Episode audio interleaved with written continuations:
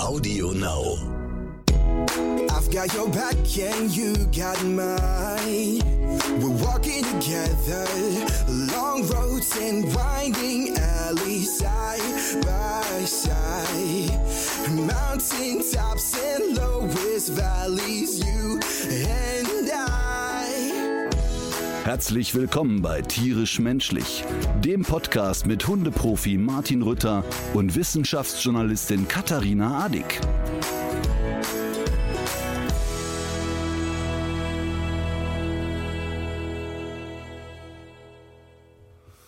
Guten Morgen, liebe Hörerinnen und Hörer. Ja, und herzlich willkommen zu einer neuen Ausgabe von Tierisch Menschlich, dem Podcast über alles, was liebt.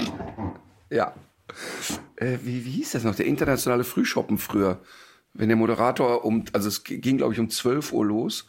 Und der sagte ja immer, äh, guten Morgen, liebe Zuschauer, äh, äh, herzlich willkommen, liebe Zuschauer, guten Morgen, liebe Studenten.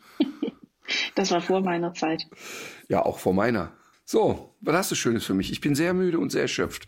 Du musst mich heute durchschleppen. Ähm, ich würde eigentlich sehr gerne noch mal auf die Sendung zu sprechen kommen, weil wir da ja doch sehr viel Feedback zu erhalten haben und sich auf deinen Kanälen da ja doch ungewöhnlich viel getan hat. So war jetzt jedenfalls mein Eindruck, als ich es gestern so ein bisschen beobachtet habe. Also für die Hörenden des Podcastes. Ähm, Für die Hörenden des Podcasts, wir sprechen über eine Reportage, die wir schon in der letzten Folge angekündigt hatten. Martin war unterwegs mit dem Tierschützer Jan Pfeiffer vom Deutschen Tierschutzbüro. Und wir haben jetzt anders als bei den letzten Folgen dieser Staffel gar nicht so viel vorher verraten, ähm, weil wir einfach wollten, dass diese Eindrücke, die du dort gesammelt hast und auch deine Reaktionen darauf für sich stehen. Ja, und ich muss kurz äh, sagen, wir sitzen hier Sonntagmorgen gerade. Es ist, äh, ihr hört es zwar ab Mittwochs erst, aber es ist jetzt Sonntagmorgen, relativ früh. Und ähm, ich habe wirklich gar nicht geschlafen. Äh, also, ich habe übertrieben, 45 Minuten waren es, weil mich die Reportage noch einmal sehr aufgewühlt hat und weil ich die ganze Nacht mit Leuten online diskutiert habe über die Folge. Und äh, allgemein waren die letzten Wochen ja ein bisschen aufreibend emotional, weil wir ja viele Themen hatten. Also die Flutopfer im Ahrtal, dann jetzt die äh, Reportage über Tierschutz, dann drehen wir ja noch parallel eine Dokumentation, eine Reportage über den illegalen Weltmangel in Europa. Und das ist gerade alles so viel in meinem Kopf, dass äh, es nicht so richtig zu geregelten Schlaf führt. So, was ich aber eigentlich sagen wollte, ist, die Reportage ist, das müssen wir erstmal kurz sagen, auch wenn du über solche äh, Sachen nicht so gerne redest, aber die Sender äh, messen ja Einschaltquoten. Das macht die GfK, die Gesellschaft für Konsumforschung. Und den Sendern ist natürlich immer wichtig, dass ähm, man äh, viele Zuschauer erreicht und in gewissen Zielgruppen Zuschauern erreicht. Und die relevanteste Zielgruppe ist verrückterweise 14- bis 49-Jährige. Und da hatten wir doch gestern im Anschluss an unsere Tierschutzreportage eine äh, Doku über Helene Fischer. He also wir reden von Helene, ne? Also ja, unsere Helene. Unser Helenchen, also quasi der fucking Superstar of the Planet, ähm, die tatsächlich eine Show macht, die, also wenn man sich die Live-Tour anguckt, hast du wahrscheinlich nie getan. Ich habe es getan. Ähm, es ist wirklich auf dem Level von Pink und Co. Ne? Ist also eine, ist eine wirklich von der Machart her muss sie sich vor keinem auf der Welt verstecken. Und das Lustige ist, unsere Quote mit der kleinen Tierschutzreportage war gestern höher als die von Helene Fischer. Und, und das ist irgendwie äh, gar nicht gegen Helene gedisst, sondern ich freue mich deshalb darüber, weil gerade bei den jüngeren Leuten viel mehr Menschen die Tierschutzreportage geguckt haben als eine Helene Fischer Dokumentation. Und das macht doch Hoffnung, und zwar nicht, weil Helene doof ist, ganz im Gegenteil, ähm, sondern weil es ja einfach Hoffnung macht, dass Menschen doch nicht wegschalten. Denn Jan Pfeiffer, der Tierschützer, den wir begleitet haben, der hatte ja angekündigt, also stell dich darauf ein, so eine schlechte Quote wird der Ritter noch nie gemacht haben, weil die Leute schauen weg. Und wir haben festgestellt, dass in dieser Reportage die Menschen eben nicht weggeschaltet haben. Und das ist einfach toll. Ja, da habe ich mich auch sehr drüber gefreut, als ich da gestern, ich habe selber auch ein paar Nachrichten dazu bekommen und habe es bei dir in den Kommentaren gesehen, dass die Leute sich das angetan haben. Und das ist ja schon, da gehört ja einiges dazu. Wir haben ja sehr viele verschiedene Facetten gezeigt, die wirklich schwer auszuhalten sind, wenn man sich für Tiere interessiert und wenn man die eben auch als ähm, nicht als reine Produktionseinheit betrachtet, sondern als äh, fühlendes Wesen. Das ist ja gerade für unsere Community und Hörerschaft ist das heftig. Absolut. Und es war auch für mich beim Gucken nochmal heftig. Und ich habe es ja jetzt schon, also einmal vor Ort live erlebt, wobei vor Ort live ich an manchen Stellen ja so überrollt war, dass mir erst in den Tagen darauf bewusst wurde, was ich mir da äh, reingezogen habe und was es vor allen Dingen auch noch gibt. Ne? Also dass überhaupt eine Tierhaltung auf diese Art und Weise, wie wir sie gezeigt haben, überhaupt noch möglich ist. Das ist mir erst ein paar Tage später so richtig bewusst geworden. Und ähm, als ich es gestern nochmal gesehen habe, habe ich wirklich wieder gedacht, was für eine Scheiße das alles ist. Ja, aber für, beschreib das doch nochmal, wie das war, als da sich diese Stalltür öffnete in der Nacht, als du dich da getroffen hast? Also ich würde ein bisschen weiter vorne anfangen, denn wir haben ja erstmal ähm, konventionelle Schweinehaltung in Deutschland gezeigt. Und da äh, sind wir nicht mit, haben wir nicht heimlich einen Tunnel gegraben und sind in Betrieb gegangen, sondern wir haben uns ein, äh, ja, ein Projekt gesucht, die äh, ein sogenanntes Ferkelkino machen, wo die Leute von außen mal gucken können, wie so ein Ferkelchen in einem Massenbetrieb liegt. Und ähm, äh, die haben sogar ein sogenanntes Tierwohlsiegel, womit man sich den Arsch abputzen kann in Deutschland. Ähm, also Tierwohlsiegel heißt, ein übliches Schwein, ein ausgewachsenes Schwein wiegt 120 Kilo. Das hat in Deutschland, ich sag mal, 0,75 Quadratmeter zur Verfügung als Lebensraum. Also ein Drittel deiner Duschkabine. Und äh, bei einem Tierwohlsiegel kommt hinzu, dass es dann eben 0,95 oder sowas sind. Und ein bisschen Stroh muss sein. Bei dem äh, Betrieb, bei dem wir waren, war das Stroh in Kopfhöhe. Die Schweine kamen gar nicht da dran. Und es muss eine, äh, sowas wie eine Eisenkette drin hängen, dass das Schweinchen was zu kauen und zu spielen hat. Das nennt sich dann Tierwohl. Das ist zum Kotzen einfach. Und dann sind wir in diesem Betrieb und hatten da ja einen ganz offiziellen Termin, haben eine Presseanfrage gestellt. Die haben die Presseanfrage scheinbar nicht richtig gelesen und haben gesagt, ach, der Herr Ritter kommt, da freuen wir uns aber doch richtig. Und haben aber äh, total unterschätzt, dass wir ja eine doch aufklärende Reportage drehen wollen.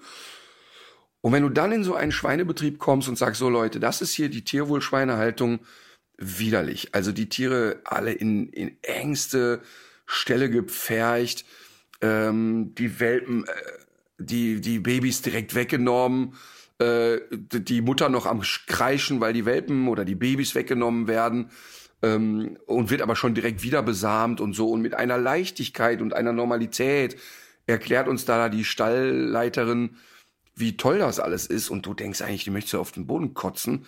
Ähm, dann ist, dann war das schon ziemlich hart, fand ich. Also da bin ich schon rausgegangen und habe gedacht, okay, gute Nacht, Anton. Vor allem, also was man dazu sagen muss, ist, dass, äh, dass man sich ja dort auch ähm, zumindest nach dem, was wir dort sehen konnten, ja auch an die gesetzlichen Vorgaben hält und darüber hinaus ja eben, wie gesagt, noch an der Initiative Tierwohl teilnimmt, sodass das ja für den Betrachter erstmal wirkt, als wäre das eigentlich kaum besser möglich mit der Schweinehaltung in Deutschland. Aber zur, dazu gehört auch zu sagen, dass diese mm, Menschen, die da jetzt seit zig Jahren in solchen Betrieben arbeiten, für die ist das zu einer derartigen Normalität geworden. Und die nehmen ja auch die Arbeit, die sie zusätzlich haben für dieses Tierwohlsiegel, die nehmen sie ja auch als, als, äh, als großen Aufwand wahr. Und das ist ja auch durchaus möglich, wenn man nein, nein, es ist, nein, es ist kein großer Aufwand. Da hängt eine Metallkette und fertig. Also das ist nee, also für die Schweine ist es das nicht. Aber dass das mehr Arbeit bedeutet für diese Leute im Betrieb, das kaufe ich denen sofort ab. Nee, ich nicht, weil es nicht, nein, aber Katharina, es war ja nicht mehr Arbeit. Der, der, das Tierwohl bestand ja nur darin, dass der Käfig ein bisschen größer ist. Ähm, aber wir haben ja gesehen, das Schwein ist nicht in der Lage, sich um die eigene Achse zu drehen oder sonst was. Die hatten nicht nein, mehr da, Arbeit. Ja, ja, da, nein, darum geht's ja gar nicht. Aber zum Beispiel jetzt dieses, dieses Strode austauschen und so weiter. Ich will ja auf was ganz anderes hinaus ich glaube denen, dass die das als Mehraufwand wahrnehmen, weil diese verrückte Kalkulation pro Schwein ja so ist, wie sie ist. Du darfst ja nur ein Mindestmaß an Zeit für jedes Schwein rechnen, weil du ja auch nur so wenig Geld dafür bekommst. Und das heißt einfach, was mir das da gezeigt hat, war, es gibt, es gibt einfach, es gibt viele Menschen, für die ist das derartig zur Normalität geworden, dass die auch gar kein Problem damit haben, uns diese Türen zu öffnen, weil in, in deren Welt machen die ja schon mehr, als der Gesetzgeber vorschreibt. Ja, total. Die hat ja mit einem Also mit stolz geschwellter Brust ist sie mit uns ja da durch und hat gezeigt, wie toll sie es alles findet. Ich will nur noch mal kurz sagen, es ist deshalb kein Mehraufwand, weil das Stroh, was da war, da lagen die Schweine ja nicht drauf, sondern das war perverserweise in Kopfhöhe in einer Rinne äh, festgemacht. Also das Zeug, das Schwein hat ja überhaupt keinen Kontakt zu dem Stroh gehabt und infolgedessen wird das ja sicherlich nicht täglich ausgetauscht. Ähm, und eine einmalige Aktion, eine Eisenkette reinzuhängen, damit das Schwein was zu kauen hat, ähm, das ist lächerlich. Und das hat mit Mehraufwand gar nichts zu tun. Da waren, äh, die haben, produzieren 10.000 Ferkel im Jahr und das mit zweieinhalb Mitarbeitern. Also da muss mir auch keiner was erzählen von wegen Arbeitsplätze schaffen und so, das ist lächerlich. Und natürlich hängt äh, an der Kette der Fleischproduktion hängen viele Arbeitsplätze, das ist ja klar. Aber in den Mastbetrieben ist man erstmal ganz wenig. Also wenn ich 10.000 Hunde betreuen könnte mit zweieinhalb Trainern, das wäre aber geil. Ja, und der Eindruck war ja nochmal umso krasser, weil wir vorher ja die Schweine auf dem Lebenshof getroffen haben und gesehen haben, was die so für ein Leben führen. Genau, wie ein Schweinchen eben leben sollte. Ne? Also muss die Möglichkeit haben zu wühlen, Kontakt zu Artgenossen haben, äh, sich zu suhlen. Sich zu suhlen, auch äh, nicht nur irgendwelches gehäckselte Zeug in sich reinatmen, sondern auch das Schwein möchte kauen. Ne? Auch das wird ja äh, gerne mal unter den Deckel fallen lassen. Und so ein äh, Schwein will sich auch einfach mal umdrehen, wenn es ihm passt. Ja, ja, und äh, in so einem Kastenstand äh, möchte es auch mal aufstehen können, was bei diesen glatten, teilweise ja Plastik oder total versifften Betonböden nicht möglich war. Und ich, ich krieg da so eine Wut über diese Normalität und ich krieg dann auch große Wut auf mich selber, ähm, denn äh, ich habe ja selber sehr, sehr lange die Augen verschlossen und habe mich mit dem Thema gar nicht auseinandergesetzt. Einfach gar nicht. War für mich ganz normal. Ich komme aus einem Haushalt, äh, wo es einfach keine gebildeten Menschen gab und auch niemand auch nur eine Sekunde sowas reflektiert hätte. Und ähm, das finde ich eigentlich am schlimmsten, dass man selber erkennen muss, man hat jetzt da, was weiß ich, 47 Jahre äh, ganze Herden weggefressen und hat sich keine Gedanken darüber gemacht. Ja, es gab aber, es gab aber im Laufe der Reportage so ein paar Sachen, die auch wir noch nicht wussten und die, die uns auch nochmal überrascht haben. Und da, vor dem Hintergrund muss ich auch sagen, natürlich ist jeder so ein bisschen selber in der Verantwortung, sich zu überlegen, was er da mit Messer und Gabel eigentlich anrichtet. Auf jeden Fall. Aber es wird uns auch nicht gerade leicht gemacht, das zu durchschauen. Nee, absolut nicht. Also das war für mich ja auch so ähm, schön eigentlich und erkenntnisreich ich lasse mich ja, wenn wir die Reportagen machen, immer total auf die Themen ein. Und meistens bin ich nicht gut vorbereitet auf die Drehs. Also das heißt, ich komme dahin und ich weiß natürlich, worum es geht, aber ich lasse mich dann so treiben und will auch so wenig wie möglich. Also ich will schon wissen, was machen wir da, aber ich will nicht so detailliert und tief reingehen, weil ich am besten funktioniere, wenn ich selber wie so ein kleines Kind vorm Weihnachtsbaum stehe und erstmal gucken muss. Und ähm, dann ging es auch um Hühnerhaltung und da ging es um erstmal Freilandeier. Und der Herr Rütter kauft ja immer Freilandeier, weil er denkt, ja, ja, da hat das Hühnchen doch wenigstens mal Tageslicht gehabt.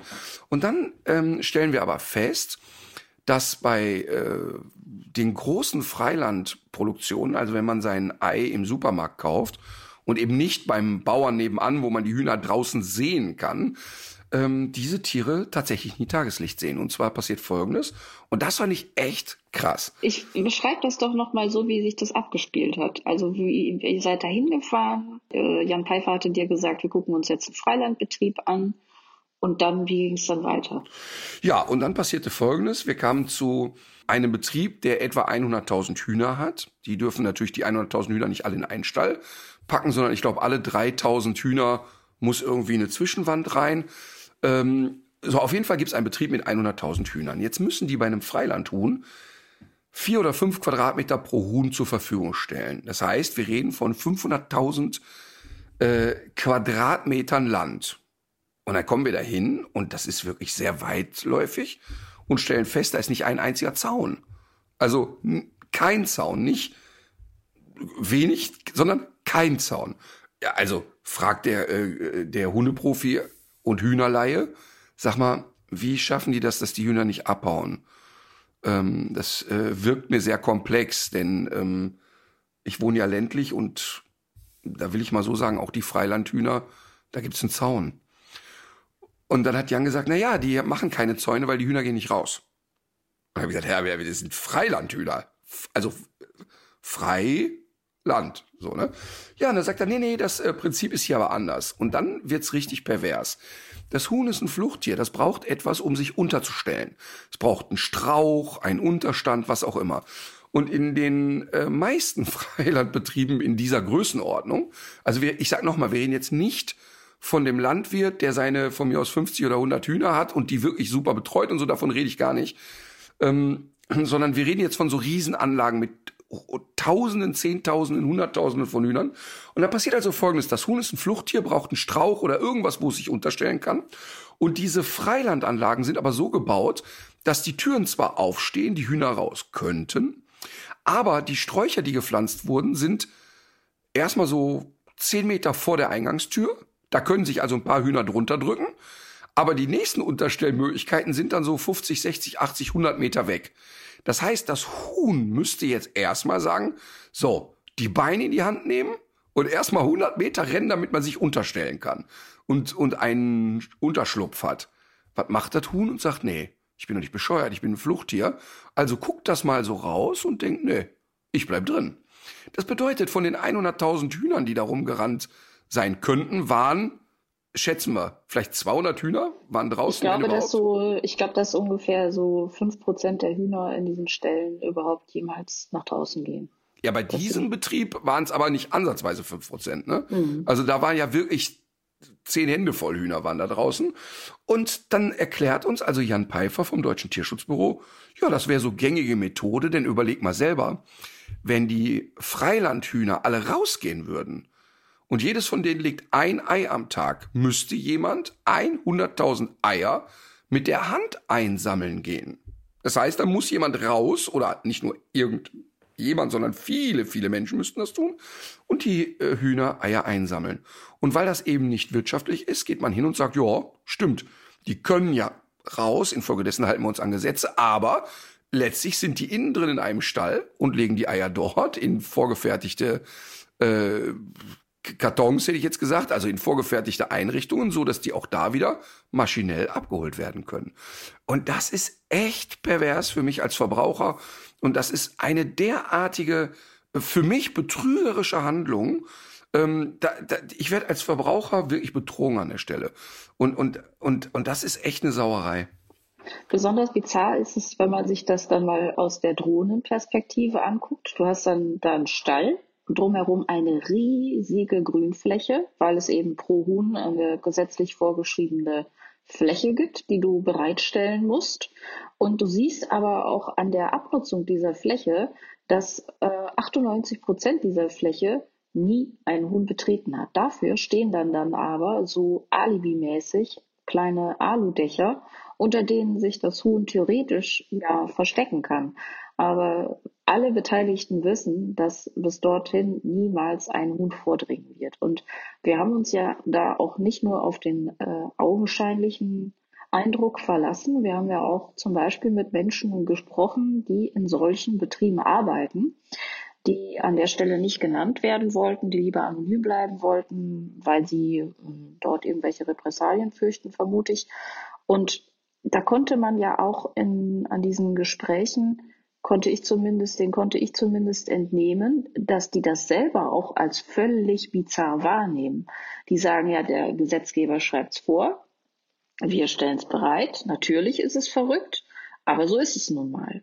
Und es zeigt auch, dass bei jeder Vorschrift, die erlassen wird, die eigentlich ja im Sinn hat, das äh, Tierwohl zu verbessern, dass dann auch von den Betrieben wieder die Möglichkeit gesucht wird, wie man diese, wie man diese Auflagen ad absurdum führt oder wie man die nur augenscheinlich erfüllt, dabei aber wiederum das Maximum aus so einer Legehenne rausdrückt, um diese Gewinnmargen zu erzielen, die man dann äh, eben anstrebt. Ja, und äh, das ist natürlich äh, richtig, aber jetzt muss man noch mal sagen, das Bizarre, was die Frau da empfunden hat, mit der ich geredet habe, war ja nicht, dass die armen Hühner drin bleiben, sondern sie war abgefuckt davon, dass überhaupt diese Fläche zur Verfügung gestellt werden Genau. muss.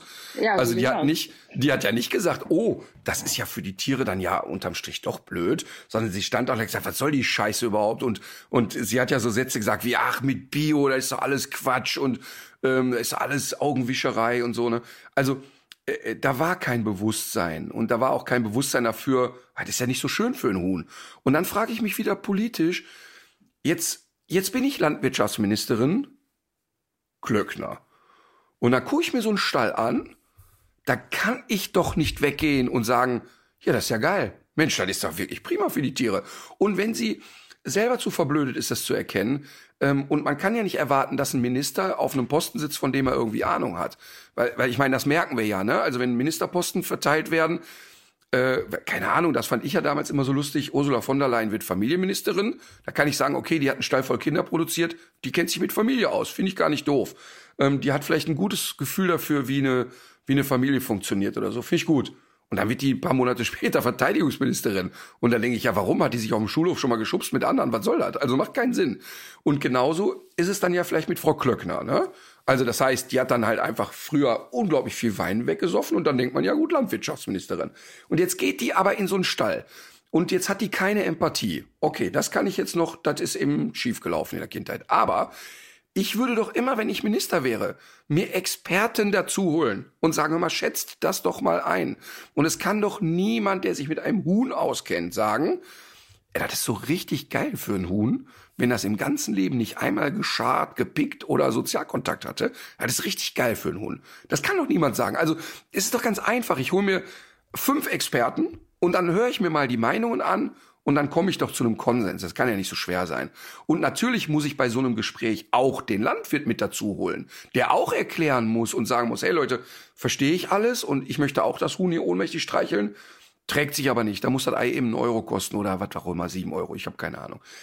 Aber das wird ja nicht gemacht offensichtlich. Und die Steigerung dazu, und das sind, glaube ich, die Momente, und das habe ich ja an den Reaktionen der Zuhörer und Zuhörerinnen und ZuschauerInnen äh, mitbekommen, dass ähm, der eigentlich ähm, besondere Moment, Moment in der Reportage war, als wir dann in einen Stall rein sind, wo noch so eine ganz klassische Käfighaltung ist. Ja, das musst du aber auch ein bisschen situativer beschreiben, finde ich. Also, wir, ihr, ihr habt euch nachts auf einem Parkplatz getroffen. Also, es hieß von Jan Pfeiffer, Deutsche Tierschutzbüro, pass auf, Martin, ich werde dir etwas zeigen, was du sicherlich nicht für möglich hältst, dass es das gibt, und du bist ein Teil davon. Und dann habe ich als erstes gesagt, pass auf, wenn ich jetzt irgendwo hinkomme, wo Welpen aufeinander gestapelt werden, dann ist vorbei. Das schaffe ich nicht. Nee, nee, nee, nee, nee, äh, lass dich mal drauf ein. So, und dann kriegte ich keine Adresse, sondern ich kriegte Koordinaten genannt, da sollte ich zu einem Parkplatz kommen. Dann äh, hieß es plötzlich, ja, da sind fünf, sechs, sieben Leute dabei.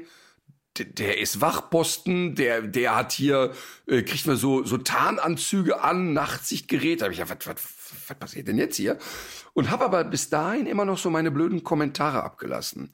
Und war so in flapsiger Stimmung, wobei ich glaube, dass vieles Übersprungshandlung war und gar nicht wirklich flapsige Stimmung war. Ich wusste bis dahin auch nicht, um welche Tiere es gehen wird. Und dann sind wir eben dann nachts in einen Stall rein, der äh, auf war. Also wir haben da weder eine Tür aufgebrochen noch sonst irgendetwas. Ich stand einfach auf. Es gab auch da keine Umzäunung. Und dann sind wir in einen Betrieb, äh, in dem auch etwa 100.000 Hühner gehalten werden. Und diese Hühner wirklich einfach aufeinander in ja, Drahtkäfigen gestapelt waren.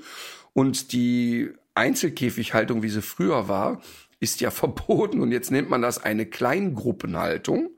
Das heißt, dass irgendwie auf so gefühlt zwei Quadratmeter, drei Quadratmeter Stall dann irgendwie, sag mal, 10, 12, 15 Hühner waren. Also dieses es- Wort ist ein derartiger Zynismus, wenn man die Bilder dazu sieht. Ja, also da, das Kleingruppenhaltung zu nennen, ne, das ist wirklich, ähm, also da fällt mir jetzt echt kein kluges Beispiel ein, aber das ist wirklich zynisch und und und ähm, ja, das ist zynisch, wirklich. Also zynisch ist das richtige Wort eigentlich.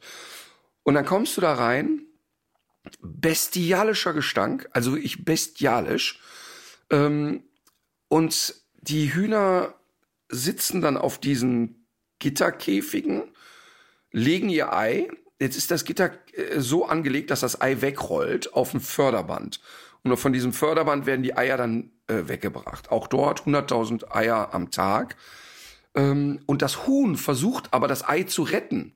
Das heißt, wenn das wegrollt, will das mit dem Schnabel das wieder zurück. Aber genau an der Stelle ist eine Stromlitze. Das heißt, wenn es also versucht, das Ei wegzuholen, kriegt es eine gezimmert. Das bedeutet, das Huhn legt ein Ei, sieht, wie es wegrollt, kommt also in den emotionalen Ausnahmezustand, scheiße, das Ei geht weg und kriegt sich zurück. Dann gibt's da ähm, gar keine Möglichkeit zu scharren, zu picken, auf eine vernünftige, normale Sozialkontaktaufnahme. Das ist ein Wahnsinn, den kann man sich nicht vorstellen. Und Wahnsinn ist es ja auch, wenn man dann sieht, wie man dann, äh, wie dann, wie dann, dann so pseudomäßig versucht wird, also zu tun, als würde man diese Möglichkeiten eben doch schaffen. Also da gibt es ja so eine Art Scharmatte. Mhm. Das ist ein, wahrscheinlich so auf DIN A4 ist das so eine Art Gumminoppenmatte, die dann auf diesen Käfigen drauf liegt. Ja, die sah aus wie die Leckmatten, die wir im Online-Shop verkaufen.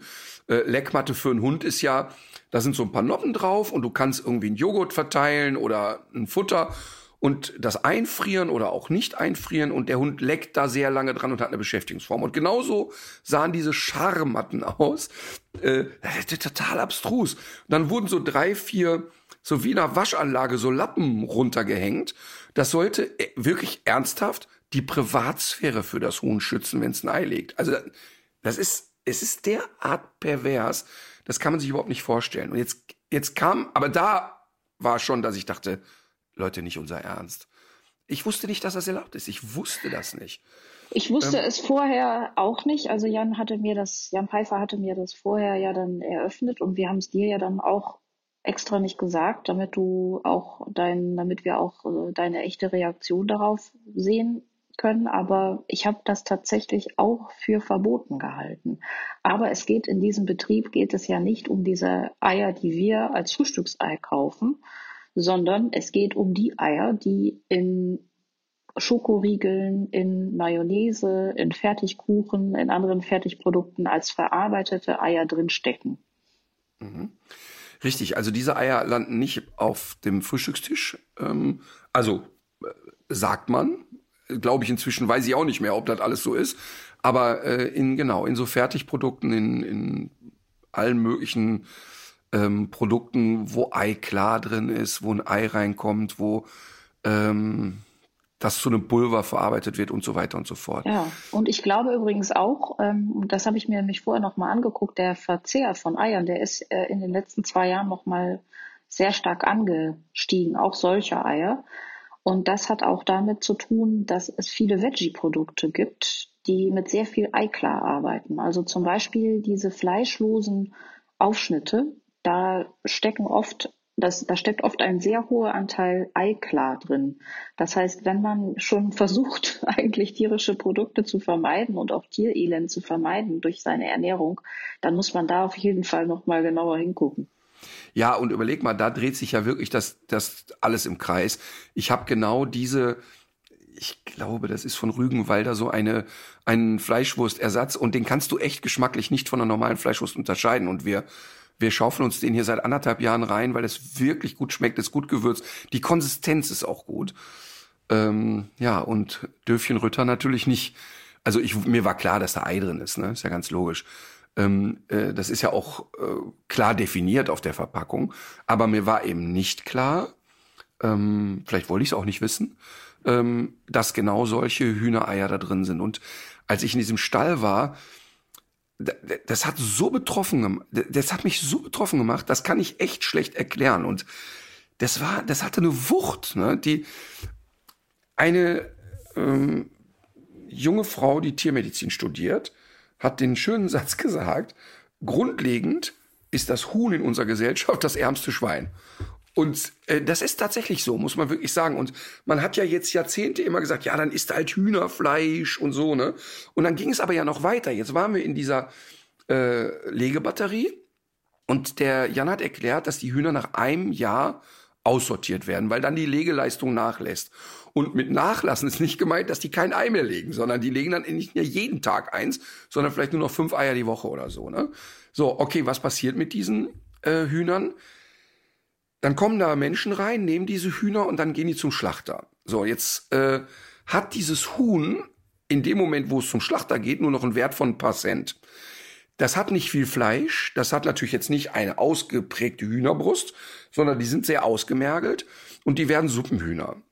Jetzt passiert Folgendes, jetzt geht man da durch, macht die Stalltüren auf, schmeißt die Hühner in irgendwelche Kisten und bringt die zum Schlachter. Währenddessen gelingt es aber einigen Hühnern abzuhauen. Die kriegt man dann nicht so zu packen, die flattern dann mal eben kurz aus dem Käfig raus. Natürlich nicht aus dem Stall, sondern aus dem Käfig.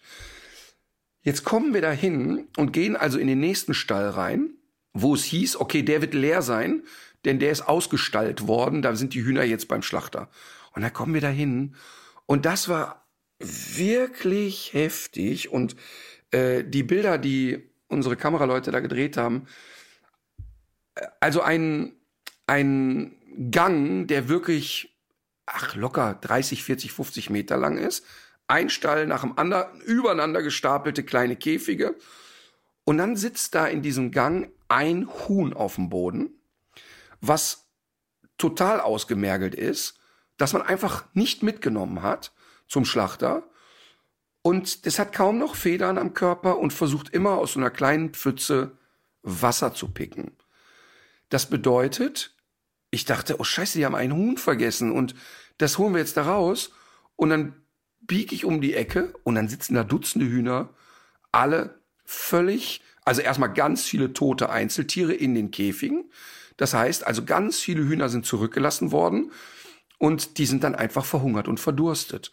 Und dann saß so eine kleine Gruppe von Hühnern, ich schätze mal 30, 40 Hühner, die saßen auf dem Boden und suchten nach so Restkrümeln, die irgendwo sein konnten. Ähm, viele von denen haben sich die Federn rausgerissen, gegenseitig die Federn rausgerissen, haben aneinander geknabbert, haben auf den Boden geleckt. Wirklich grausam. Und dann habe ich den Jan als erstes gefragt, warum? Warum sitzen die jetzt hier? Das ist doch wertvoll. Also das ist doch auch, also nicht nur jetzt für uns beide emotional wertvoll, sondern auch für den Landwirt muss es doch, das ist doch Ware für den. Und dann sagt er, guck mal, der kriegt für dieses Huhn jetzt beim Schlachter noch ein paar Cent. Wenn der die, die da rumflattern, einsammeln muss, ganz einfache Rechnung, da kriegt jemand einen Zehner die Stunde. Und wenn er die Hühner jetzt hier einfängt, die 50 Hühner von mir aus, dann ist der vielleicht zwei Stunden damit beschäftigt, weil die abhauen. Ne? In, einer, in einer riesen Anlage, die können ja abhauen. Ähm, das heißt, das kostet dann 20 Euro. Diese Hühner, die jetzt hier auf dem Boden hocken, die haben vielleicht einen Wert von 5 Euro. Also diese 50 Hühner. Also lässt man die einfach zurück. Man lässt die verhungern und verdursten. Und wenn die tot sind, fegt man die Kadaver zusammen und das war's. Die Kadavertonnen haben wir ja dann auch gesehen. Es gibt da große äh, Kadavereimer, wo einfach die toten Tiere reingeworfen äh, werden, die dann vor sich hin verwesen. Und das ist für mich wirklich ein Bild, dass in einem riesengroßen Anlage sitzt ein Huhn auf dem Boden und kämpft um es Überleben und hat es eben noch nicht überstanden. Und das ist wirklich, und das ist natürlich gegen Gesetze. Das heißt, die Haltung dieser Hühner ist gesetzeskonform, aber die da zurückzulassen und verhungern und verdursten zu lassen, das ist natürlich ein ganz harter äh, Gesetzesverstoß. Und ähm, das haben wir ja auch dann zur Anzeige gebracht.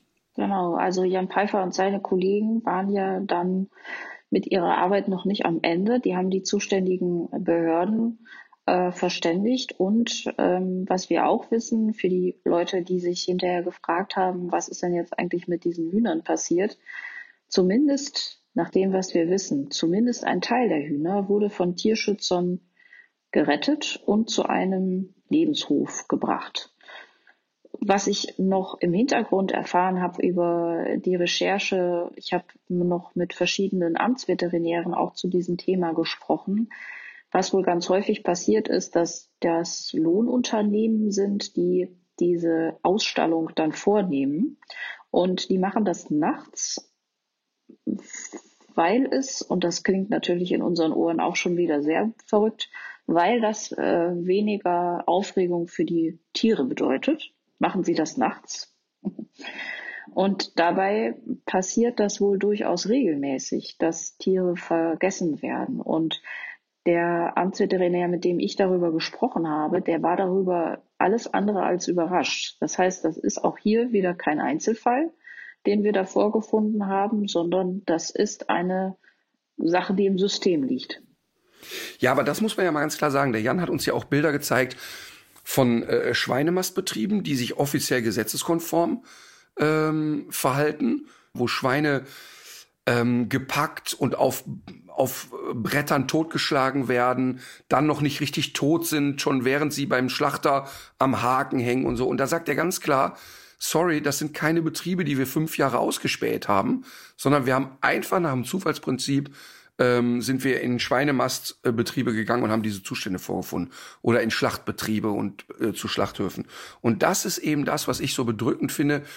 Das, was wir da gezeigt haben, ist eben nicht die Ausnahme, ist eben nicht, oh, wir haben da jetzt äh, drei Schwerkriminelle ausfindig gemacht, sondern ist in der Massentierhaltung eben gang und gäbe. Und das ist ähm, wahnsinnig bedrückend. Und dann geht's ja noch weiter. Dann, dann hat man so einen Abend da überstanden, kommt da raus und muss ja jetzt, um ehrlich zu sein, sein komplettes Leben überdenken und sagen, na ja, jetzt habe ich es gesehen, jetzt habe ich es gezeigt und nu, was macht man denn jetzt? Also, ich habe ja, äh, weiß nicht, ich weiß jetzt nicht mehr, wie lange, dreieinhalb, vier Jahre, esse ich ja kein Fleisch mehr. Ähm, und kam, komm damit wirklich super klar und es ist wirklich überhaupt kein Problem. Nach wie vor, wenn ich eine gute Salami sehe, möchte ich mal heimlich drüber lecken. Der Geschmack oder das Geschmackserlebnis ist ja, oder das, ich weiß ja, wie lecker äh, das sein kann, alles und so. Aber es passt nicht mehr in mein System. Ich würde nie ausschließen, dass sich das nochmal irgendwann in meinem Leben ändert. Jetzt im Moment kann ich mir einfach nicht vorstellen. So, jetzt geht man aber aus dem Betrieb da raus und denkt, scheiße, du kannst jetzt auch nicht mehr im Supermarkt einkaufen gehen. Das geht einfach nicht mehr. Jetzt wohne ich hier ländlich und für mich ist es wirklich nicht kompliziert, hier in der Nachbarschaft Hühnereier zu erwerben für meinen Verzehr, die, wo ich wirklich sehen kann, ja, die sind rumgelatscht, die haben in ihr Stroh die Eier gelegt und das ist alles wirklich prima. Auch da kann man noch weitergehen, darf man so ein Ei essen, auch wenn das unglücklich war und so weiter. Aber da kann ich wirklich sagen, die sind prima gehalten. Das kann ich wirklich sagen, weil ich das kenne und sehe. Ja, das ändert aber nichts daran, dass in äh, jeder Tafel Schokolade, die ich mir reinfeuere, äh, genau solche Produkte sind, wie ich sie da in dem äh, Massenstall gesehen habe. Und ähm, deshalb werde ich ja das Experiment machen und starte am 10.01. damit und werde dann mal drei Monate tutti completi vegan leben und äh, habe ein bisschen Schiss davor. Ähm, jetzt nicht, hu, wie schlimm, aber Schiss, wie viel Aufwand ist es eigentlich? Ähm, was passiert damit und so? Ich esse wirklich nach wie vor echt gerne ein Ei. Ähm, ich habe mich jetzt auf viele ähm, Ersatzprodukte äh, gestürzt, die vegetarisch sind, die aber eben nicht vegan sind. Also das wird echt, echt eine Reise. Ähm, Was sagt denn eigentlich dein Tourkoch dazu? Das darf der nicht erfahren. Das müssen, den müssen wir jetzt erstmal. Ja, das darf der erst erfahren, wenn es soweit ist. Ähm, und die Tour beginnt ja erst im Mai. Ähm, so. Vielleicht habe ich bis dahin schon wieder abgebrochen. Ähm, okay. der war, also ich meine mit der vegetarischen Variante, das ist ja bei uns auf der Tour so. Die Jungs wollen ja echt immer Fleisch essen. Ähm, aber inzwischen haben die sich auch so daran gewöhnt, dass wir immer eine vegetarische Variante haben. Ähm, und viele von denen haben auch ihren Fleischkonsum extrem reduziert. Ich glaube, ähm, aber dass der Koch denkt, ich bin jetzt endgültig durchgeknallt, wenn ich das da mit der Mister komme. glaube ich auch, ja. Ähm, aber so ist es eben. Aber weißt du, das ist so, boah, ich, manchmal verfluche ich es auch. Weißt du, jetzt, jetzt habe ich das gedreht, ich habe es vor Augen und ich habe es in der Nase und ich habe die, diese Bilder sind wirklich sehr auf der Festplatte eingebrannt. Und deshalb muss ich es jetzt versuchen irgendwie.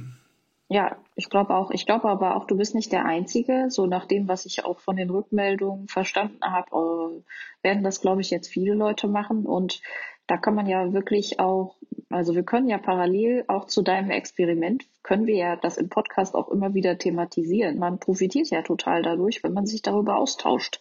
Also wenn man in der Community ist und sich gegenseitig da Tipps geben kann, das hilft unheimlich. Ja, äh, ich will nur eine Sache noch mal sagen und das ist mir wirklich sehr wichtig. Es ist so ein bisschen wie bei der Impfdiskussion. ähm, es gibt ja wissenschaftlich keine zwei Meinungen, dass die Massentierhaltung extrem den Klimawandel befeuert. Und da, da gibt's, also da wird's kein, also das ist nicht verhandelbar, die, diese, diese Aussage. Äh, genauso ist es nicht verhandelbar, dass wir gesellschaftlich, Stand Wissenschaft heute, eine, eine durchgängige Impfung brauchen und die Menschen und die Gesellschaft muss geimpft sein. Trotzdem passiert ja Folgendes beim Thema Impfdiskussion und auch beim Thema vegan oder nicht, dass so militant diskutiert wird und dass die Leute ähm, äh, die Menschen, die zögerlich sind oder sagen, oh, das muss ich mir aber nochmal genau überlegen und ich will das nicht und ich weiß es nicht und ich bin unsicher und ich kann es auch vielleicht einfach nicht, dass die Leute nicht so stigmatisiert werden dürfen. Also man darf jetzt nicht, finde ich, die Gesellschaft in Fleisch und nicht Fleisch einteilen und in mhm. gut und böse. Impfen und, ja genau, in gut und böse, genau das. Ähm, das ist echt extrem wichtig, weil ähm, natürlich mache ich nach wie vor auch Dinge, die moralisch nicht richtig sind und nach ja, wie stimmt. vor was. Ja, ist ja so. Ich meine, ich, ich meine, ich ähm, auf gar keinen Fall möchte ich den Eindruck erwecken, so jetzt glaubt der Ritter, der ist der Gutmensch der Nation. Das ist er ja einfach nicht. Und ähm, natürlich ist auch meine Ökobilanz wahrscheinlich sehr verbesserungsbedürftig, allein schon durch meine Autos. Ähm, und es geht einfach nur darum, und das finde ich eben wichtig, dass man reflektiert und dass man sagt, okay, was kann man machen und und ich setze mich damit auseinander. Das ist genau dieses scheiß Gender-Thema. Ähm, ich war bei Riverboat am Freitag. Super Gäste dort äh, wieder getroffen und kennengelernt und unter anderem war da Petra Gerster.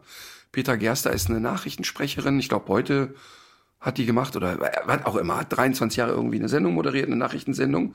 Eine sehr aufgeräumte Frau, die ähm, in den Nachrichten anfing zu gendern. Und sie sagt, ich habe, ich bin jetzt äh, im Rentenalter, ich habe nie in meiner Karriere polarisiert, nie. Und genau in den letzten anderthalb Jahren habe ich erfahren, was ein Shitstorm ist ähm, und wurde ziemlich heftig angefeindet, weil ich angefangen habe, sprachlich zu gendern. Und ähm, dann haben, sie hat ein Buch darüber geschrieben, über Gendern. Und was mir total gefallen hat an dieser Frau, ist, dass sie gesagt hat, Leute, pass mal auf. Wir machen hier gerade alle ein gesellschaftliches Experiment durch. Und wenn wir in drei, vier, fünf Jahren merken, das ist sprachlich so holprig und es setzt sich gar nicht durch, dann haben wir zumindest darüber geredet. Und es geht nicht darum, was ist besser, was ist schlechter. Und ich fand das eine ganz schöne Diskussion und habe an der Stelle gesagt, schaut mal, ähm, jetzt haben sich Jahrhunderte und Jahrtausende Frauen daran gewöhnen müssen, dass es an vielen Stellen immer nur die männliche Variante gibt. Es war der Polizist, der Arzt und so weiter. Und jetzt fangen wir doch an, uns darüber Gedanken zu machen. Und das ist doch gut so, ne? Das ist ja wirklich gut so. Ähm, und dann wurde ich gefragt, genderst du in deinem Bühnenprogramm? Und dann habe ich sofort gesagt, auf gar keinen Fall, weil das in meiner Sprache mir nicht schnell genug geht und ich äh, eben auf der Bühne eh schon noch schneller und noch mehr rede. Aber ich werde es versuchen. Aber es wird nicht im ersten Schritt funktionieren. Und ich kann das da auch so nicht. Aber trotzdem möchte ich das Thema mit befeuern. Und dann haben wir das Beispiel gehabt, weil ich es ja wirklich gehört habe, wie ein Mädchen die Frage gestellt hat, kann ein Mann Kanzlerin werden? Ja, das ist eine spannende Frage. Das werden wir jetzt sehen. Ne? und pass auf. Und dann ist natürlich ganz klar, also jetzt nur die Vorstellung, dass wir sagen, Kanzlerin Olaf Scholz ja. passt ja nicht. genau, macht ein, ist eine lustige Variante zu sagen, ach, die Kanzlerin, ach, okay, hat er irgendwie, äh, lässt er sich umformen? Ist er jetzt eine Frau? Keine Ahnung. Das macht ja sofort bei uns etwas Bizarres. Und überleg doch mal, ähm, wie bizarr das für eine Randgruppe ist, nicht genannt zu werden, für eine Frau automatisch, also nicht Frau ist eine Randgruppe, sondern für viele Randgruppen, die in der Sprache gar nicht stattfinden, ähm, und für eine, für eine Frau klar ist, sie wird einfach nicht genannt. Liebe Studenten hieß es. Guten mhm. Morgen, ja, und, Studenten. Und immer ja, dieses mit, mit, mit gemeint sein, das funktioniert leider nicht. Das zeigen ja auch immer, wenn man, zeigen auch immer wieder Experimente mit Kindern zum Beispiel, wenn die sagen, mal doch mal einen Kapitän, mal doch mal einen Wissenschaftler oder so, dann sind das natürlich immer Männer. Und das heißt also, dass das, dass das Sprechen durchaus unser Weltbild formt. Man kann es nicht anders sagen. Genau, ich und würde, deshalb ist es, und deshalb ja. ist es äh, eben ein wichtiges Thema und deshalb ist es auch ein wichtiges Thema, dass wir eine Reportage machen über Massentierhaltung. Mhm. Und damit sage ich nicht, und das ist mir super wichtig, dass ähm, Menschen in meinem Umfeld jetzt keine Frikadelle mehr essen dürfen. Äh, jeder muss das für sich ja total selber bewerten. Ähm, und ich bin völlig raus, wenn Menschen sich vorstellen mit Hallo, ich bin Susanne, ich bin vegan. Das ist einfach auch bescheuert. Und so Leute habe ich, haben wir schon mal drüber geredet, ja auch kennengelernt. Ähm, aber ich finde, dass man eben nicht die Augen verschließen darf. Und deshalb bin ich ziemlich stolz darauf, dass wir eine gute Quote gemacht haben. Ähm, und finde gut, dass so viele Menschen sich mit dem Thema auseinandersetzen. Ja, ich finde das auch gut. Und äh, von meiner Seite aus würde ich allerdings jetzt auch noch mal ganz kurz auf zwei kritische Aspekte zu sprechen kommen, die ja aus den Kommentaren auch immer wieder raustraten. Nämlich Nummer eins. Rütter, du Systemling, was hast du für die Reportage gekriegt? Zum Beispiel, ja genau, das ist ja diese extrem solvente Tierschutzlobby, die dir äh, immer die dicken Autos vor die Tür stellt. Was ist das eigentlich für ein Systembild, was dahinter steckt? ähm, Mhm. Nee, ich meinte jetzt zum Beispiel auch sowas wie ähm, die Verlogenheit, äh, von der da immer die Rede ist, im, im Hinblick auf das Tierfutter. Und dieses Thema ist für die heutige Podcast-Folge eindeutig zu groß, aber wir haben das total auf dem Zettel und wir werden mal, das nächstes mal, Jahr auch angehen. Mal, guck mal, wir haben uns nicht abgesprochen und ich habe auf dem Zettel stehen Hundefutter. Ja, ja, also ich hatte mir genau. tatsächlich im wahrsten Sinne des Wortes, äh, Hundefutter ist auch nicht vegan aufgeschrieben. Und ähm, ich würde tatsächlich genau dazu gerne nochmal einen Experten dazu nehmen. Ja. Ähm, und ich finde es total wichtig und eine sau berechtigte Gedankenkette zu sagen, lieber Martin Rütter, du produzierst Hundefutter und äh, Trainingssnacks und bald machen wir ein vollwertiges Futter auch. Ähm, wo kommen die Tiere eigentlich her? Ja, und großer Trommelwirbel, die kommen aus der Massentierhaltung. Und das ist ein Riesenthema. Und das ist ein Riesenthema, weil wir ja da genauso argumentieren wie, und das ist eine falsche Argumentation, ja, der Markt gibt das ja gar nicht anders her. Also wenn wir, wir haben es ja kalkuliert, also wenn wir ähm, den Trainingssnack, der jetzt, keine Ahnung, drei, vier Euro kostet, wenn wir den mit Tieren produzieren würden, die so gehalten wurden, wie wir es uns vorstellen und so geschlachtet wurden, dann sind wir bei etwa, jetzt gerade aktuell, bei ungefähr 14 Euro für 100 Gramm Trainingsleckerchen. Das ist natürlich, also da müssen wir uns gar nicht drüber unterhalten. Das können die Menschen sich nicht leisten. Kannst ähm, du irgendwo auf, in der Boutique auf Sylt, kannst das, glaube ich, kriegst du das hin, glaube ich. Ja, ach nee, und nein, und wir würden auch, wir würden auch einen exklusiven Markt finden. Ja. Ähm, da bin ich mir auch ganz sicher. Aber ich äh, habe da eine andere Geisteshaltung den Menschen gegenüber. Das macht es aber nicht richtig. Und ähm, das bedeutet, dass man auch da sich über Alternativen Gedanken machen muss. Und das tun wir auch. Und äh, tatsächlich lassen wir in 2022 das erste Mal einen Trainingssnack produzieren, der auf der Basis von Insektenproteinen gemacht ist. Ähm, dass wir also wirklich sagen, okay, kann das vielleicht eine Alternative sein? Ähm, mhm. Also wir sind wirklich an diesem Thema dran. Ja, also äh, genau, wir werden da auch in der Sendung ähm, werden wir jemanden haben, der sich, äh, der sich eben sehr gut mit ernährungsphysiologischen Themen auskennt und auch wir versuchen mal auch ganz unideologisch auf die Sache zu blicken, von wegen der Hund stammt doch vom Wolf ab und so weiter und das ist doch alles nicht mehr natürlich. Das ist auch ein Argument, was ich nicht mehr hören kann. Natürlich ist das, was wir jetzt gesehen haben an diesen Drehtagen, auch nicht. Nein, und also, ich wurde äh, ja in Fernsehsendungen auch schon gefragt, Lewis Hamilton ernährt seinen Hund vegan und ich habe in der Sendung gesagt, ich halte das für völlig bescheuert. Und ähm, ich halte das deshalb für völlig bescheuert, stand meiner Meinung nach auch heute. Vielleicht habe ich in drei Monaten eine Lösung und eine ganz andere Idee. Ich halte es nicht für bescheuert, weil ich glaube, dass der Hund Mangelerscheinungen bekommt. Denn das hat die äh, Tiermedizinische Hochschule in Hannover ja sehr deutlich zum Ausdruck gebracht, dass man sehr wohl einen Hund unter großem Aufwand vegan ernähren kann, ohne dass er körperliche Mangelerscheinungen bekommt.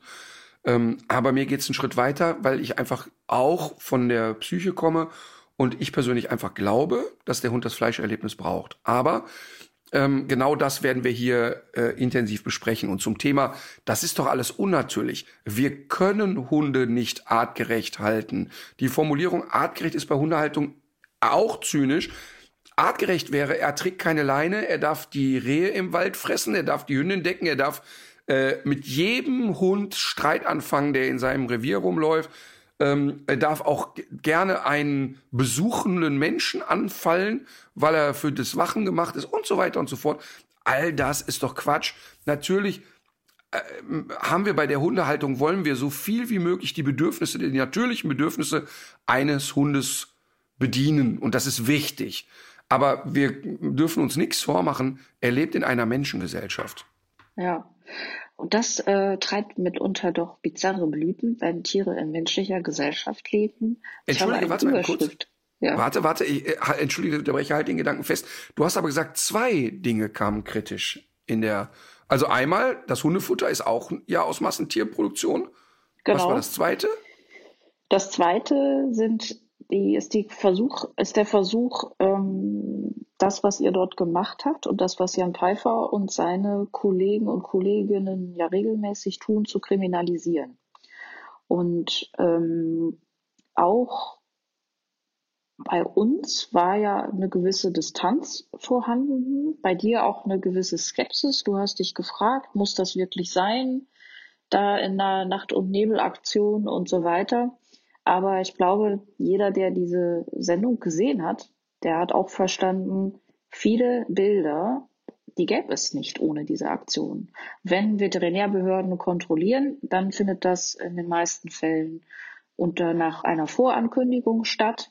Dann müssen wir auch sehen, und das haben mir Veterinäre Amtsveterinäre und Veterinärinnen haben mir das gesagt, dass sie oft personell unterbesetzt sind und dass sie in gewisser Weise auch auf Hinweise aus der Bevölkerung angewiesen sind, wenn es darum geht, irgendwo mal hinzufahren, ohne vorher Bescheid gesagt zu haben.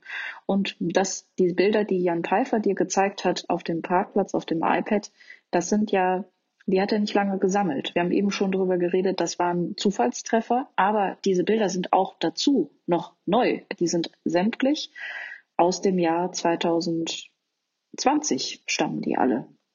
Und das ist der Wahnsinn. Und deshalb, er war ja auch äh, an vielen Stellen sehr frustriert und sagt, schau mal, ich mache das jetzt seit 20, 25 Jahren. Im Prinzip hat sich die Tierhaltung in Deutschland nicht verbessert, seitdem ich das mache. Und das ist ziemlich frustrierend. Und das ist etwas, und da habe ich große Hoffnung in Herrn Özdemir, dass der ähm, tatsächlich anders getaktet ist als Frau Klöckner und sagt, hey, ähm, die Zeit ist jetzt reif, um auch gravierende Veränderungen einzuläuten ähm, und freue mich wirklich sehr auf die Begegnung mit ihm. Er hat gesagt, dass er sich als oberster Anwalt der Landwirte, aber auch als oberster Tierschützer im Land versteht. Das ist sein Rollenverständnis. Das wäre natürlich großes Kino. Und ich und und wie immer äh, glaube ich das auch erstmal. Ähm, ich, ich glaube das auch erstmal. Ich habe große Hoffnung in diese Personalie. Ähm, und ich habe vor allen Dingen große Hoffnung, dass man da in einen guten Austausch kommt, ähm, in einen ganz anderen Austausch, als es vorher möglich war. Mhm. Genau. Und jetzt zu etwas völlig anderem. Ich Die weiß, Charts und das Beste kannst. aus den 90ern. Nein, ich meine, man merkt es dir ja jetzt ja auch wirklich an in den letzten Wochen. Du bist ja ein bisschen angezählt. Das ist richtig. Emotional. Das Nervenkostüm ist am Ende, wie Helge Schneider sagen würde.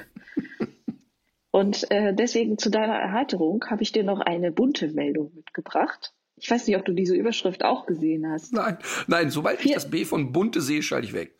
Nein, nicht aus der bunte, sondern eine so. bunte Meldung im Sinne von Ach so. ein Käse buntes. ich dachte jetzt gedacht, jetzt kommst du mit an. So komm, ich erheitere dich mal. Äh, das es stellt sich gerade heraus, dass Arnold Schwarzenegger seit vier Jahren mit Jogi Löw verheiratet ist. Zusammen ist. Mh. Ja, verheiratet. Ja, die sind bereits verheiratet. In Las Vegas haben die beide im Elvis-Kostüm geheiratet. also diese, diese Meldung könnte tatsächlich auch in der bunten stehen, weil es nämlich da so ein äh, Hauptthemengebiet auch trifft. Also die Überschrift lautete 40 Kamele wegen Botox disqualifiziert. das heißt, bei einem Kamelrennen ähm, nee. Ich meine, äh, man hat ja sofort im Kopf, dass jetzt äh, da jemand dem Kamel die Lippen aufgespritzt hat. Äh, das wird aber nicht passiert sein, sondern wahrscheinlich, Doch. Äh, also Botox ist ja, was? Ja? Also es gibt, äh, es gab einen Schönheitswettbewerb für Kamele in Saudi-Arabien. ja, weißt du, wo der immer ist? Weißt du, wo der stattfindet? Dieser Schönheitswettbewerb? Ähm, Schönheitswettbewerb für Kamele findet statt bei der Bambi-Verleihung. Die ersten vier Reihen. die sitzen alle da. Also jetzt jedenfalls wurden ganze 40 Tiere disqualifiziert bei einem Kamelfestival in Saudi-Arabien. Da wurde wie jedes Jahr das schönste Kamel sollte gekrönt werden. Dabei geht es für die Besitzer natürlich um Ruhm, allerdings auch um eine Menge Geld. Rate mal, wie hoch das Preisgeld ist für das schönste Kamel in Euro. Da ich weiß, dass ähm, zum Beispiel nach China ähm, hochprämierte Hunde bis zu 200.000 Euro wert sein können, mhm. sage ich beim Kamel eine Million. es sind 58 Millionen Euro, die der Besitzer des schönsten Kamels bekommt. Also, also ich sag mal, so ein ähm, wöchentliches Taschengeld für das Scheichkind. Mhm, genau. Und vor dem Hintergrund kann man natürlich auch verstehen, dass man dann äh, zu Mitteln greift, die vielleicht nicht ganz legal sind. Also rund 40 Kamele sind dieses Mal aufgeflogen, wurden disqualifiziert wegen Botox und anderen Schönheitseingriffen. Offenbar wurden an den Tieren nämlich auch diverse Operationen an Lippen äh, und an, am Höcker äh, vorgenommen und das finde ich besonders doch. witzig.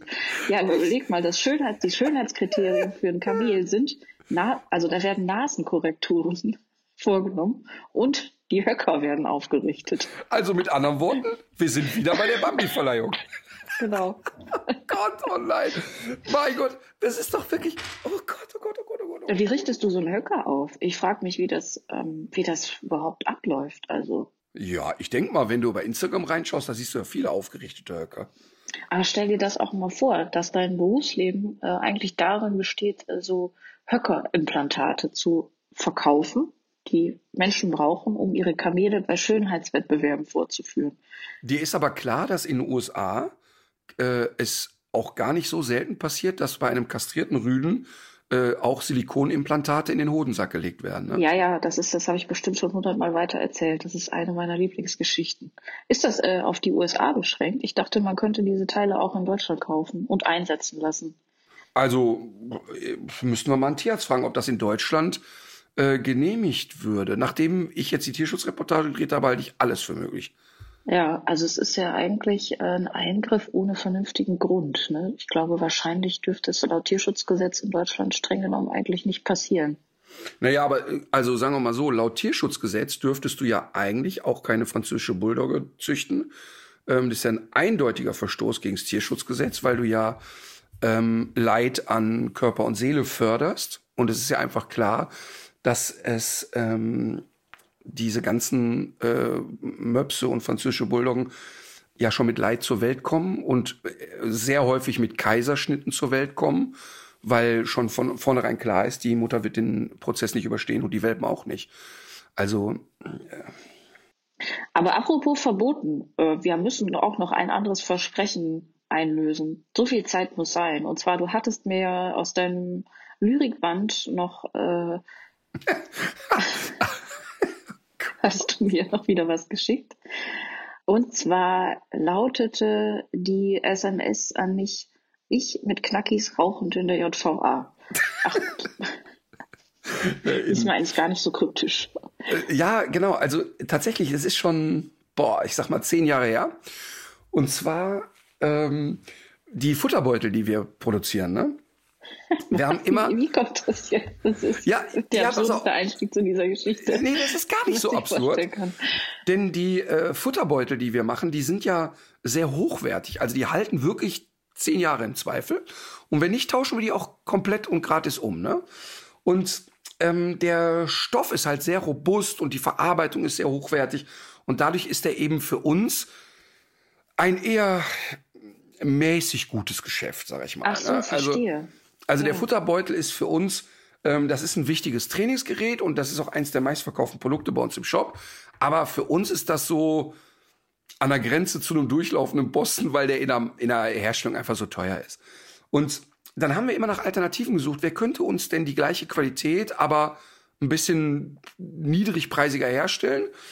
Und dann äh, recherchierte ich, dass die JVA Werl eine ausgezeichnete Schneiderei betreibt. Die haben eine tolle Schneiderei dort. Äh, die Knackis können da Ausbildungen machen und ähm, haben auch eine tolle Schreinerei. Also wirklich, die bauen richtig tolle Möbel dort. Ähm, ich weiß nicht, ob die es heute noch machen, aber früher haben die ganze Küchen gebaut da. Ne?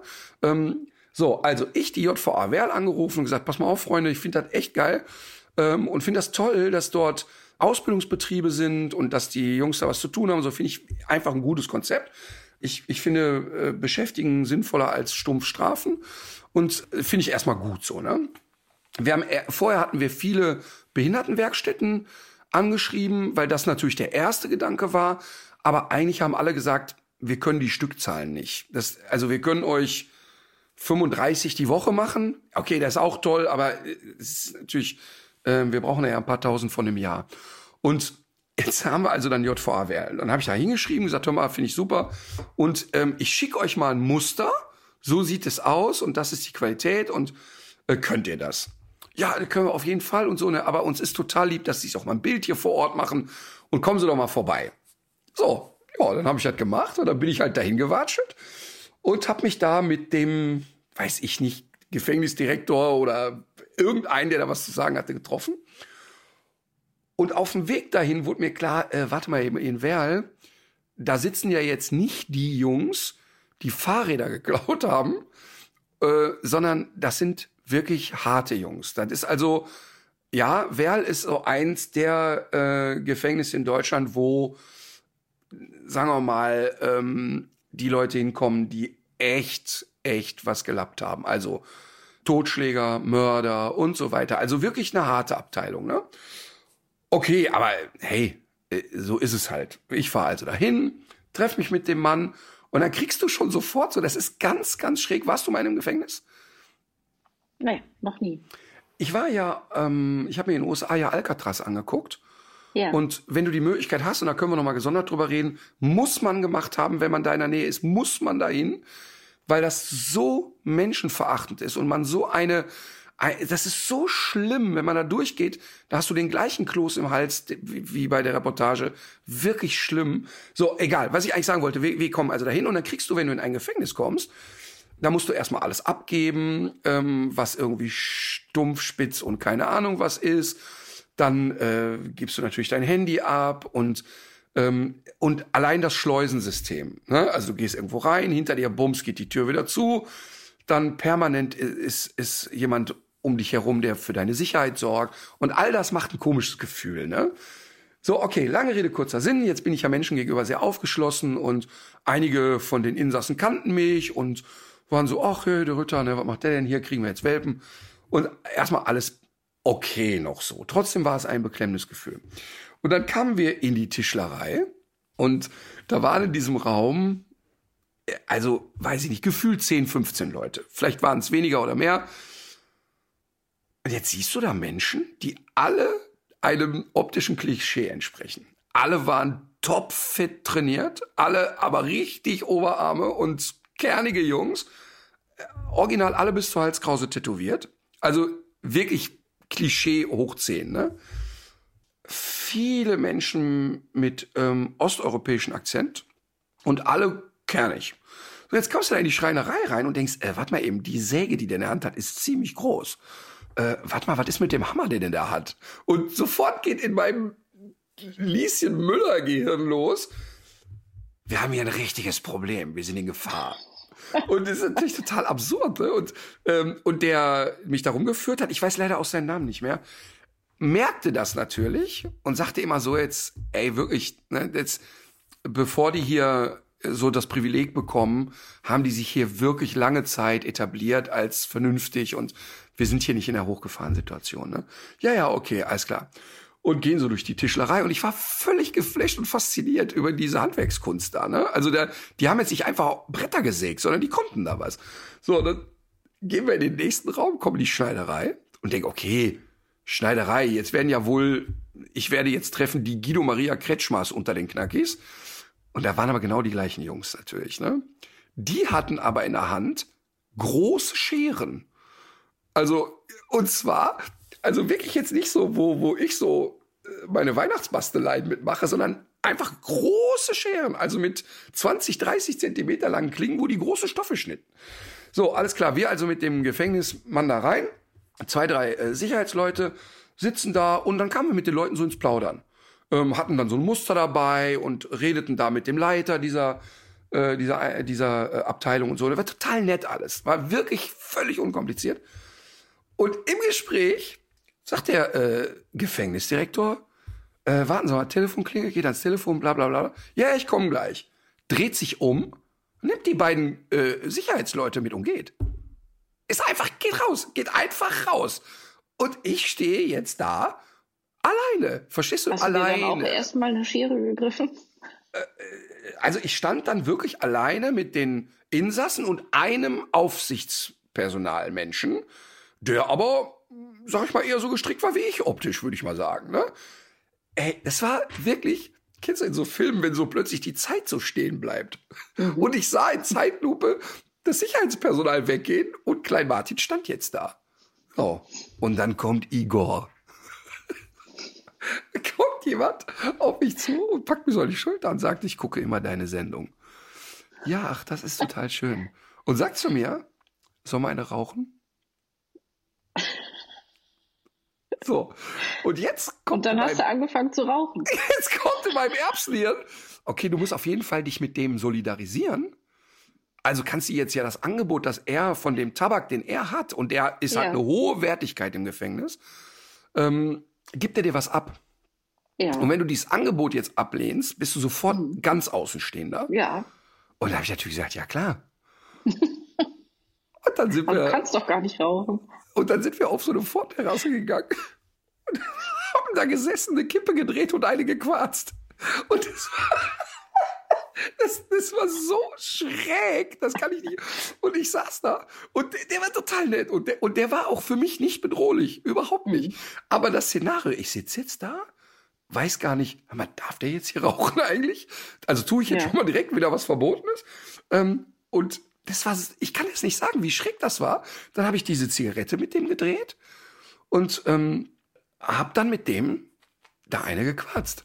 Und dann habe ich mich natürlich auch nicht getraut, nur so zu paffen, weil ich Nee. ja nicht auffliegen wollte. Ja, Und habe natürlich. dann wirklich diese, das Ding geraucht und mir war so kotzschlecht, weil ich das ja gar nicht abkann. Ne?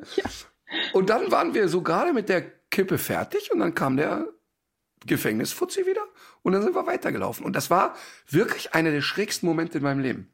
Und objektiv war ich wahrscheinlich 0,0 auch nur eine Sekunde jemals in Gefahr in dem Moment. Nee, Ne? das glaube ich auch nicht. Genau, aber das Gefühl war eben ein anderes. Also ich sag. Und ich schwöre, der hätte gesagt, sollen wir uns tätowieren? Ich hätte auch nicht Nein gesagt. Mit so einer Träne im Gesicht wärst du da wieder rausgekommen. Ey, Ja, aber jetzt mal ohne Scheiß, ne? Ist das nicht total verrückt? Und ich glaube, dass so, das, was ich da erlebt habe, ich glaube, dass auf diese Art und Weise auch ein Stück weit Rassismus entsteht. Dass die Leute sind ja immer feindlich bei Sachen, die sie nicht kennen. Ne? Also jemand, der die Situation jetzt regelmäßig hat, also wenn ich da 20 Mal den jetzt besucht hätte, wäre das ja einfach nicht mehr so. Und so entsteht ja auch oft Rassismus, dass sich Kulturen nicht kennen. Genau. Ähm, da, und, und jetzt bin ich ja jemand, wenn ich Angst kriege, backe ich erstmal kleine Brötchen. Bis zu einem gewissen Grad kann ich dann sehr kusch sein. Ähm, bis es natürlich dann ernst wird, dann kann ich auch, äh, dann kann ich auch anders. Du kannst nicht auch rennen. Aber ganz anders rennen kann ich dann.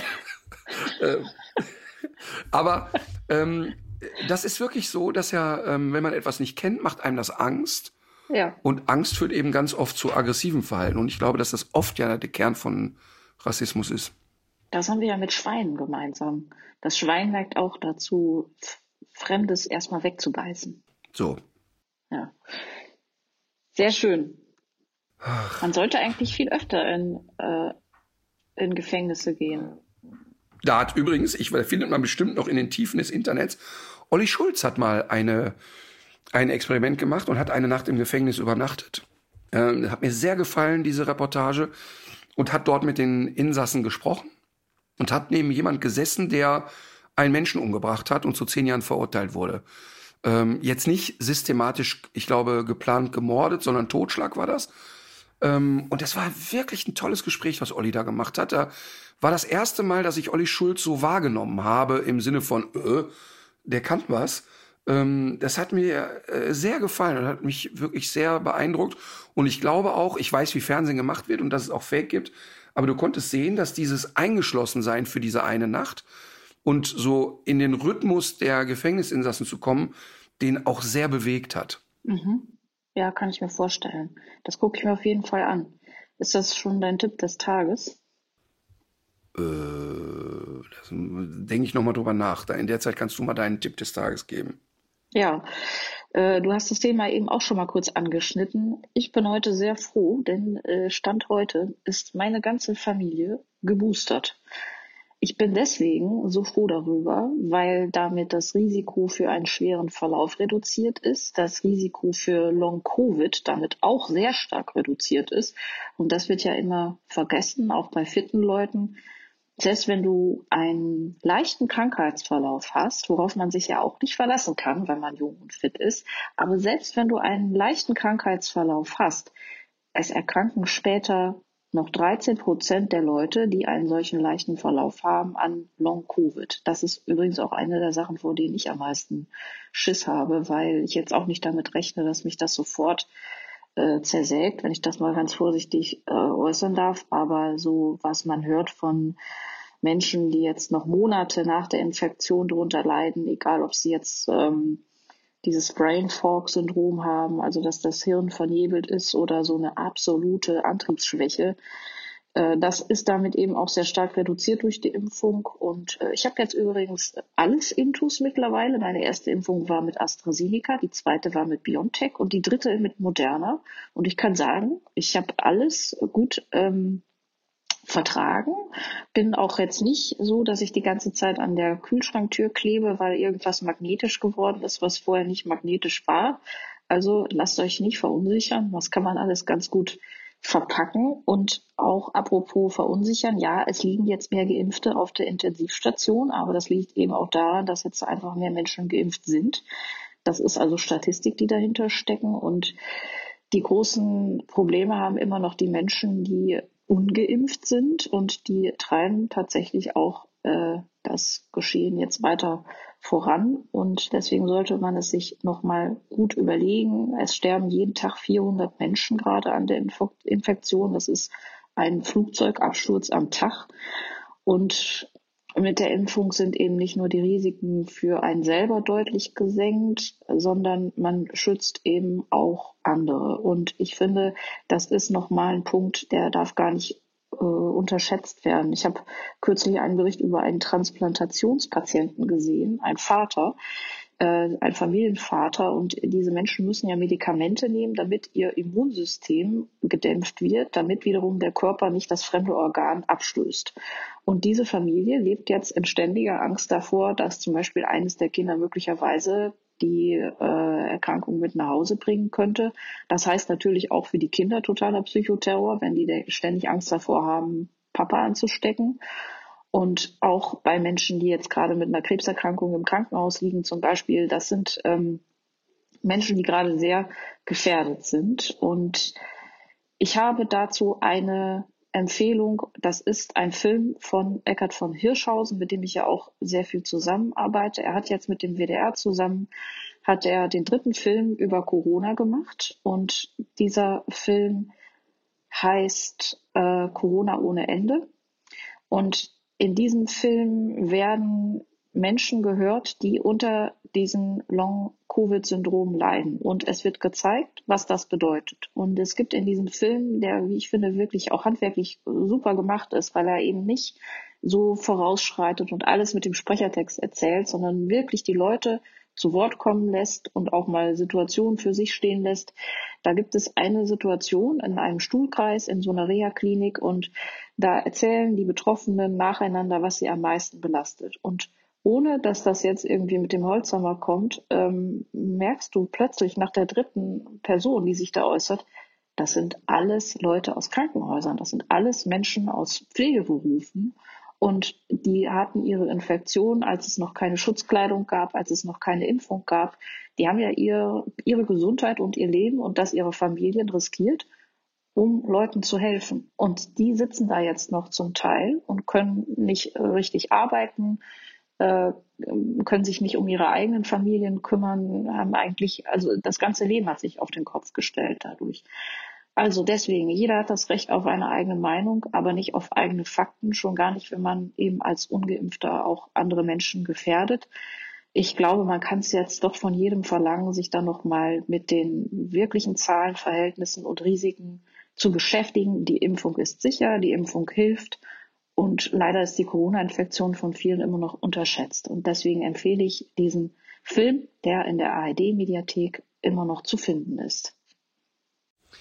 Also mein Tipp des Tages ist eine Bob Ross Dokumentation auf Netflix. Ähm, wer Bob Ross nicht kennt, einmal bei YouTube eingeben. Ähm, das ist der Mann, der uns äh, bei Phoenix oder ARD, was auch immer für ein Programm, nachts mit äh, Bildermalerei begeistert und mit einer sehr beruhigenden Stimme. Und ähm, der ist relativ früh gestorben. Und in der Dokumentation geht's ähm, zum einen natürlich um seinen Werdegang, aber auch, dass der es an manchen Stellen ziemlich dicke hinter den Ohren hatte. Ähm, er war ein totaler Frauenschwarm, äh, was man so auf den ersten, genau, wenn man ihn so sieht, so erstmal nicht vermuten könnte.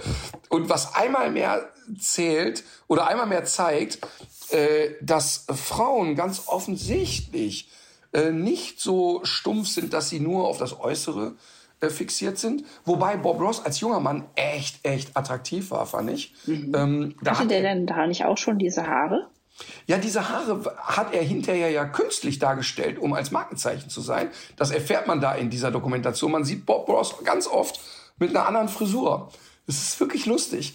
Ähm, und es ist auf jeden Fall ein, ein, ein toller Typ und ein toller Mensch, der aber ähm, tatsächlich auch so ein bisschen so ein verlorenes Seelchen war, der in so eine Maschinerie von du musst immer mehr und immer weiter und höher, schneller äh, alles machen. Und in der Reportage kommt oft sein Sohn zu Wort, der übrigens auch so malen kann wie Bob Ross.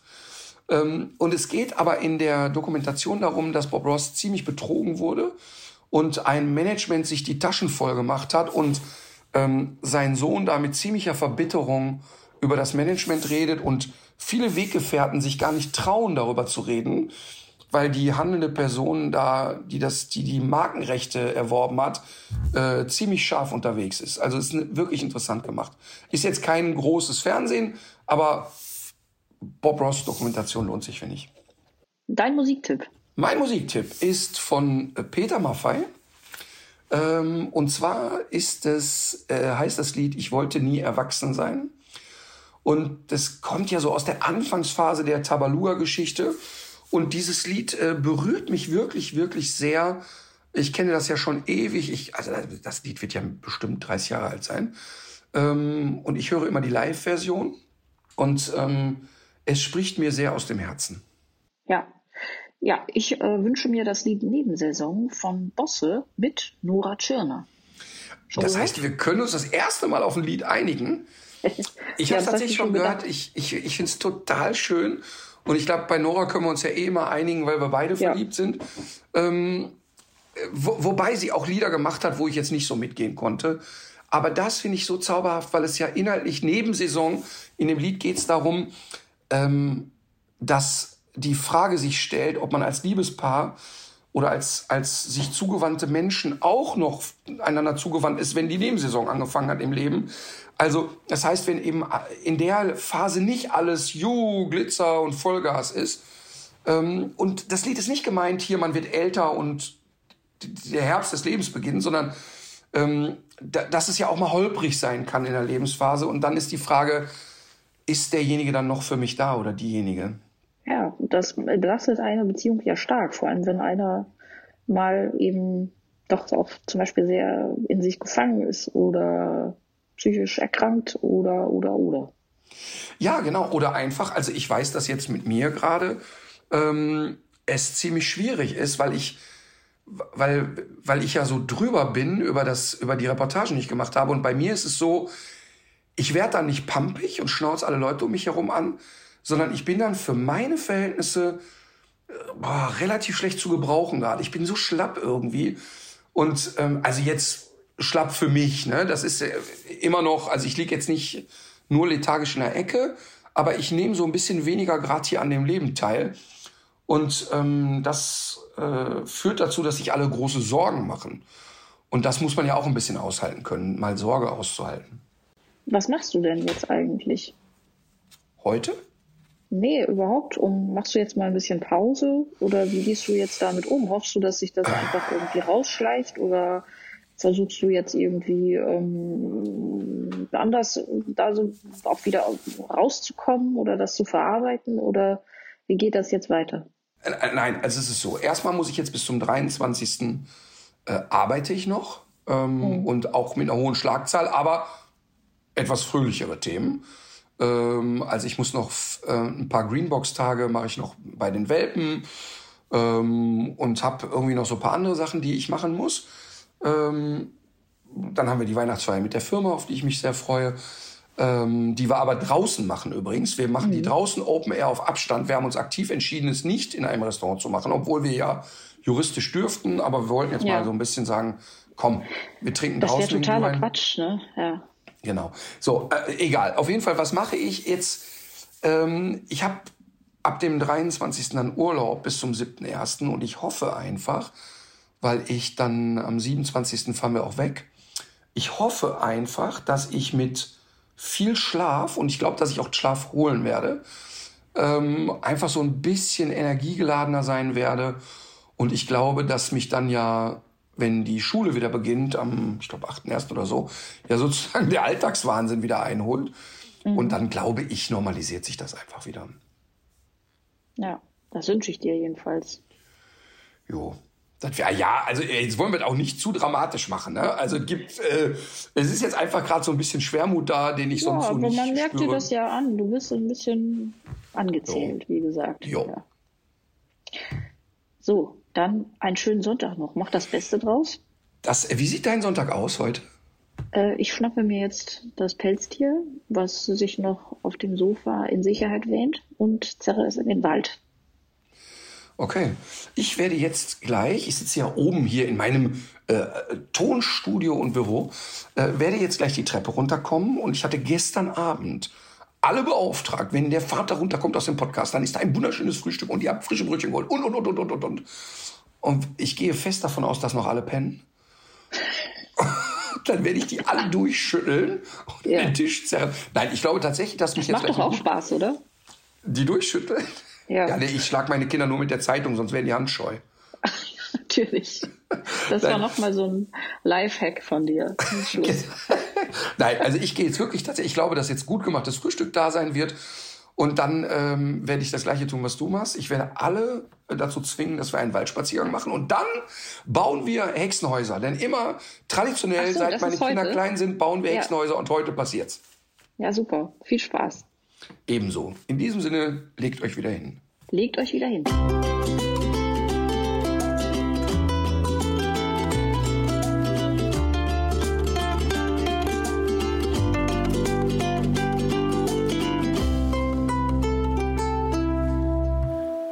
So Leute, das war's jetzt mit tierisch menschlich, aber damit ihr die Zeit zur nächsten Folge gut überbrücken könnt, haben wir hier noch einen Podcast Tipp für euch. Hallo, hier ist Lars und Ivy. Aha, und wir haben zusammen einen Podcast oder was? Ganz genau. Neon ja unnützes Wissen machen wir. Und wir freuen uns natürlich, wenn ihr, nachdem ihr diesen wundervollen Podcast gehört habt, auch mal bei uns vorbeischaut. Überall, wo es Podcasts gibt. Jeden Montag eine neue Folge. 30 Minuten vollgepackt mit unnützem Wissen zum Thema Tiere, zum Thema Abenteuer, zum Thema Verbrechen, zum Thema Filme. Also alles, was ihr euch so vorstellen könnt. Und wir sind auch noch mit am Start und erzählen ganz, ganz viel unnützes Zeug zu uns vor allem. Traut euch, hört mal rein. Traut uns, traut euch. Audio Now.